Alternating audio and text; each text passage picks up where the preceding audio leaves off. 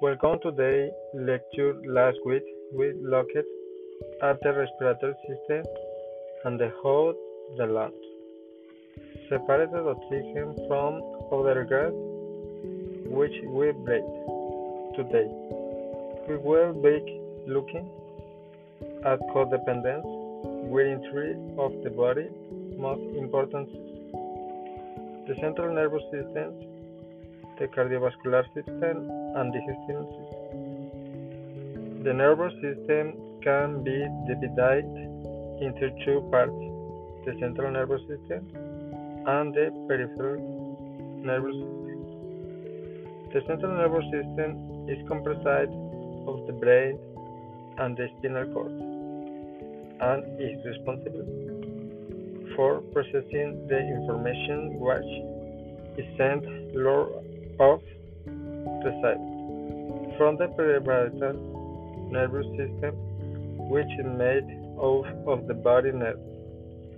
The brain processes information while the spinal cord acts as the delivery system for information and impulse. Information transmitted through the central nervous system tell our bodies of the rate of certain situations, such as when we want to take a stitch, the brain tells or neck joint it, or when we touch something hot, we receive information giving us a burning sensation. The central nervous system also sends information about infection solar state, state appropriate organ e.g. displaying can fight certain types of bacteria.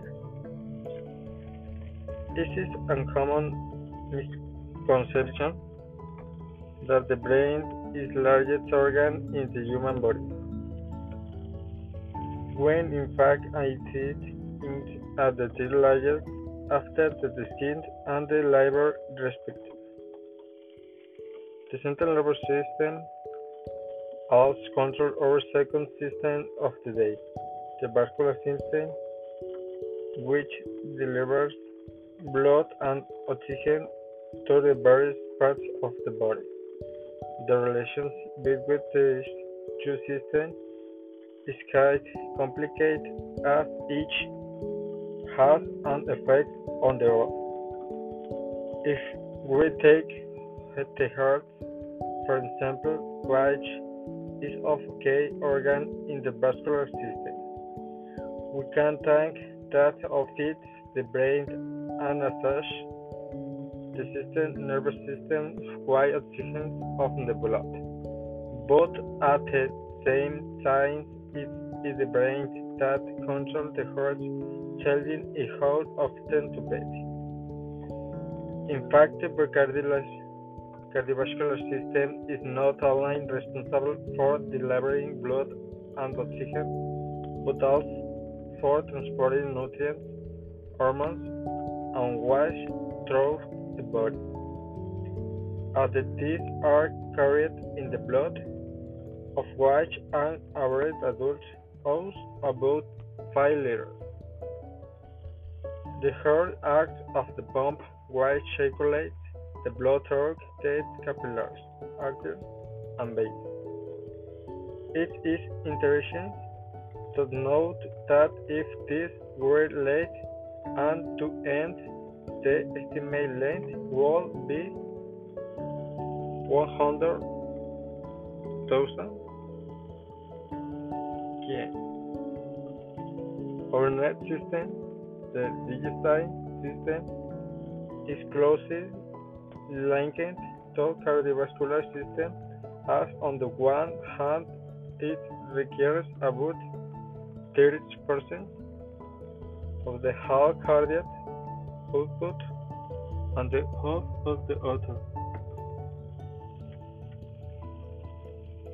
To watch relation the system, nervous system and the cardiac system each system needs the after the word.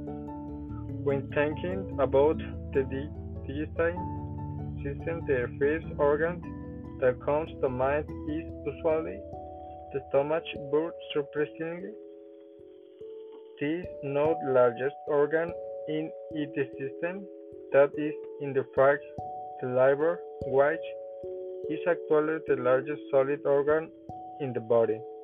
The liver performs several functions, among which are cleaning the blood, producing digesting liquids, and storing energy.